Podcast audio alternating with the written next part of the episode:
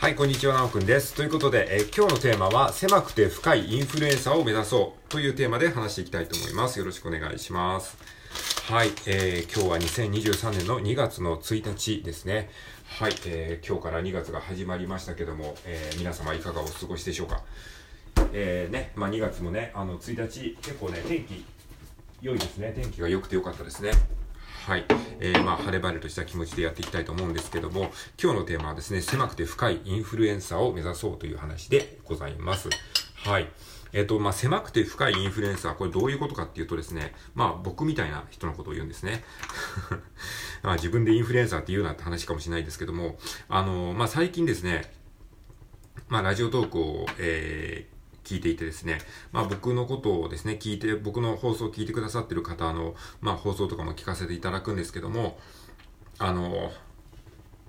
まあ自分のね、放送の内容をちょっと聞いてくれて、少しこう、自分の、えートークに取り入れてくれてるんだろうなっていう方のね、えー配信をちらほらですね、お見受けしましてですね、まあもしかしたら僕の思い込みっていう部分も、もしかしたらある部分もあるかもしれないですけども、あ、なんか僕の放送聞いてくれてるのかな、みたいな、なんかそういうのをね、感じられると、すごくね、こ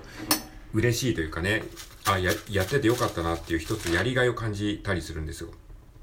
でね、それを考えていくと、あ、僕もね、ちょっとしたインフルエンサーなんじゃないかなっていうふうに思ったんですよね。まあ、インフルエンサーっていうとね、一般的にはなんか、フォロワー何十万人いる人とか、ネット上で誰もが知ってる有名人みたいに思う人もね、多いと思うんですけれども、まあ確かにそれも、あの、そうなんですが、えー、ただね、インフルエンサーっていうね、その定義を考えてみるとですね、インフルエンサーっていうのは、インフルエンス、インフルエンスっていうのは影響とかそういうことですね。だから影響力のある人のことをインフルエンサーって言うんですけども、えー、そういうふうに考えたときに僕の話話に影響を受けて自分のトークスタイルをちょっと変えてみるとか、えー、少し実験的にトークのスタイルを変えてみるっていうことは、まあ、ある意味僕が影響をちょっと与えてるわけじゃないですか。そういう意味ではですね、僕もね、そのインフルエンサーというふうに、まあ、呼んでもね、あのーいいんじゃないかなっていうふうに思ってるんですよ。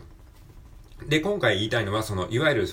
えー狭くて深いインフルエンサーっていうのは、そういう感じのことを言いたいんですね。えーつまり、一般的なインフルエンサー、そのフォロワーが何十万人いるとかそういうことではないんだけども、えー決してそんなに広くはないんだけど、狭くて深い。まあ、え数は少ないんだけど、ちゃんと聞いてくれる人が、ちゃんと本当に話を聞いてくれて、さらにそれを自分の実際の行動に活かしてくれる人。これってめちゃくちゃ深いインフルエンス、深いフォロワーさんですよね。あのだって、そういうなんかほとんどの話って聞かれないじゃないですか。まずそもそも聞いてくれないし、ちゃんと聞いてくれないし、で、聞くは聞いても実際に自分の行動に活かすってまたその一つステップがあるわけじゃないですか。だからちゃんと話をまず聞いてくれて、しかもその話を自分ごとに落とし込んで行動を変えるってめちゃくちゃこれすごいことなんですよ。だからこれってなんかね、あの、なかなか難しいことなんじゃないかなって僕はね、思ってるので、ちょっとこの辺をね、言語化してみたいと思うんですね。はい。じゃあこの、狭くて、えー、深いインフルエンサーの対義語をあえて考えてみると、これは、えっ、と、広くて浅いインフルエンサーですね。まあちょっと毒のある言い方かもしれないですけども、まああえてね、そういうふうにちょっとね、あの、定義づけてみたいと思うんですけれども、はい。広くて浅いインフルエンサーっていうのを、まあ仮にね、従来型のインフルエンサーっていう風に考えると、それは何かっていうと、例えばね、あの、10万人フォロワーがいる、えー、インスタグラムの、えー、インスタグラムをやってる、えー、人で、えー、ファッション系とか、グルメ系の、えー、や、人、ことをやってる人ですよっていう、まあ仮にね、別に特定の誰かを言ってるわけじゃなくて、まあそういう一般像ね、一般像として言ってますよ。はい。えーで、例えば10万フォロワーがいるファッション系、もしくはグルメ系の、えーインスタグラマーがいます。これはめちゃくちゃ、あの、広いじゃないですか。めちゃくちゃフォロワーがいる、広いインフルエンサーですよね。でも、その、そういう人が、なんか、その、例えば、うん、自分の、えーやりたいことがあるからクラウドファンディングしますとか、ちょっと、あの、自分が、あの、出るオフ会するから私に会いたい人みんな来てねとか僕に会いたい人みんな来てねみたいなことをやってオフ会を開催したりしたら全然人が集まらなかったっていうのがねたまにこうネットニュースになったりすることがあるんですけれどもこれはまさに広くて浅いインフルエンサーですね。10万人フォロワーがいるのにいざ自分に会えるみたいなそういうイベントをしたらほとんど人が来なかった。これどういうことかっていうとつまりそのフォロワーさんたちはその発信者には全く興味がないんですよ。ぶっちゃけ発信者には興味がないんだけど、ただお得なグルメ情報があるからフォローしてるだけとか、なんかおしゃれなファッション情報があるからフォローしてるだけです。まあそれもいいんですけどもね。えー、だからそれは、その、えー、ただ情報に集まってるだけなんですね。そのコンテンツというかその情報だけに集まってるだけであって別に配信者が誰であってもいいわけなんですよね。うん。まあそんな感じなんですよね。それが従来型の、えー、広くて浅いインフルエンサーですね。っていう話です。で、じゃあ、えー、それに対して狭くて深いインフルエンサーっていうのは何かっていうと、まあ、めちゃめちゃフォロワーいるわけではないんですけど、ちゃんと、えー、その、発信した内容に対して、その、フォロワーさん、聞いてくれる人、もしくは、えー、見てくれる人が、自分の人生の行動を、えー、こう、前向きに取り入れて、その、か、変えてくれるぐらいの、まあ、その、えー、熱心に聞いてくれるみたいな、そんなイメージですね。ちょっとうまく、まだね、言語化できないんですけども。まあなんか人生を変えるぐらいの、まあ人生を変えるは大げさですけど、ちょっと人生のちょっとなんか一部を変える、パートオブライフを変えるみたいな感じのイメージですかね。はい。まあ、そんな風にね、あの、これからなっていければいいんじゃないかなというふうに思うんですね。まあ、だからその、いわゆるその従来型のインフルエンサーだけを目指す、目指さなくてもいいんだよっていう話を僕はしたいんですよね。だからフォロワー何十万人も集めなきゃいけないとかそういう時代ではなくて、あの、まあ、これもよく言ってる話なんですけれども、えー、100人のファンよりも、えー、あ、1万人のフォロワーよりも100人のファンを目指そうっていう話なんですよ。だから1万人、そのさっきも言ったように自分に関心のないただ数だけの1万人のフォロワーがいるよりも、その実際は100人しかフォロワーがいなくても、えそれがちゃんと本当に自分の話を聞いてくれる人だったら、その方が価値があるんじゃねっていう話なんですよね。それが100、1万人のフォロワーよりも100人のファンっていうことですね。ファンっていうのは、まあ、ここで言うファンっていうことは、あの、何かっていうと、自分の話を本当にちゃんと聞いてくれて、いい話だと思ったら、ちゃんと自分の、えー、人生にこう取り入れてくれるようなレベルの、えー、フォロワーさんのことを言ってますね。はい。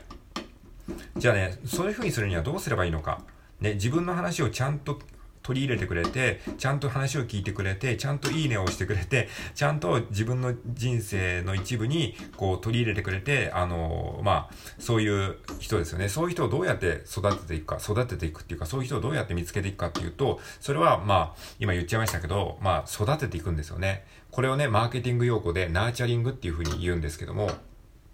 ナーチャリングっていうのは顧客教育とか顧客育成っていう言葉で、まあ、マーケティングでも取り入れられてる方法なんですが、まあ、これはね、あの、すごくね、音声メディアにめちゃくちゃ向いてるなっていうふうに思うんですよね。で、僕はですね、まあ少なくとももう3年以上やってるわけじゃないですか、ラジオトークをね。で、これを聞いてる、くれてる人の中にも、もう継続して半年以上、もしくは1年以上聞いてますみたいな人もね、いらっしゃると思うんですけども、で、やっぱりね、半年とか1年ぐらい毎日毎日、こうね、毎日とまではいかないまでも定期的に聞いてるっていうことであれば、ある程度こう信頼関係っていうのがね、できてるわけなんですよ。あの、まあ、僕はあなたのことを知らないかもしれないし、あなたが一方的に僕の放送を聞いてるだけかもしれないですけども、まあ、それであっても少なくともあなた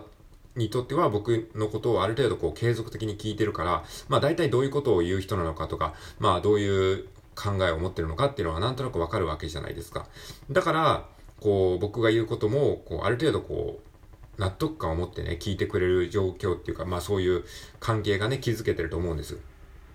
だから、えー、こう、やっぱりね、こう、狭くて深いインフルエンサー、つまり自分が話したことを、えー、ちゃんと聞いてもらえるようになるには、ある程度やっぱり継続してね、発信することがすごい大事。で、プラス、特にその音声っていうのはめちゃくちゃね、効果があるんですよ。音声ってやっぱりそのテキストだけでは伝わらない感情とか、そういうなんか気持ちもちゃんと伝わるから、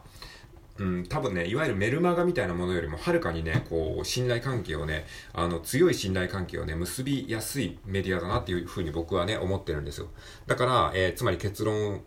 まとめると、あの、狭くて深いインフルエンサー、ね、えー、を目指すのであれば、ちょっと今ね、ピーピーって音が鳴っちゃいましたけど、えー、狭くて深いインフルエンサーを目指したいのであれば、えー、っと、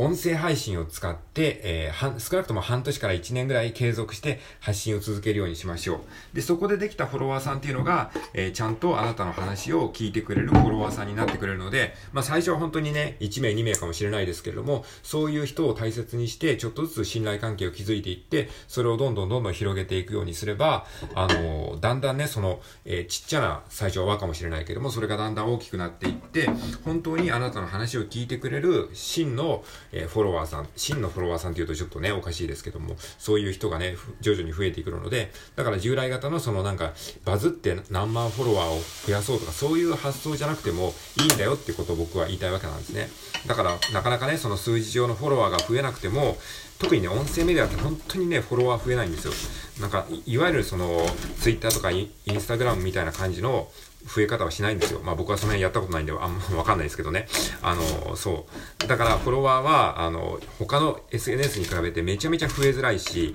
まあ、や自分だってそうですよね。だって音声ってあんまりその、時間も取られるし、誰やねんこいつみたいな人の音声ってなかなか聞かないじゃないですか。だからそういう意味でね、フォロワーはめちゃめちゃ増えにくいんですけども、でも一回ね、ちゃんとフォローしてくれた人っていうのは、結構ね、継続的に聞いてくれるようになるし、で、何よりもさっきも言ったように強い、こう、信頼関係を結んでくれるレベルのファンになってくれる可能性が高いので、まあだから、その、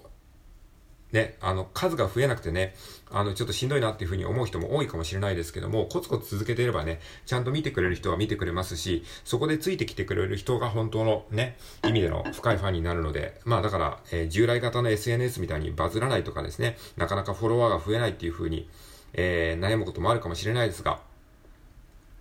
自分なりにね、コツコツ継続していくと、うん、なんか、他の SNS では体験できない、まあ、ユーザー体験が得られるんじゃないかなというふうに思ったので、まあそういった話をしてみました。うん。まあ今日の話は特に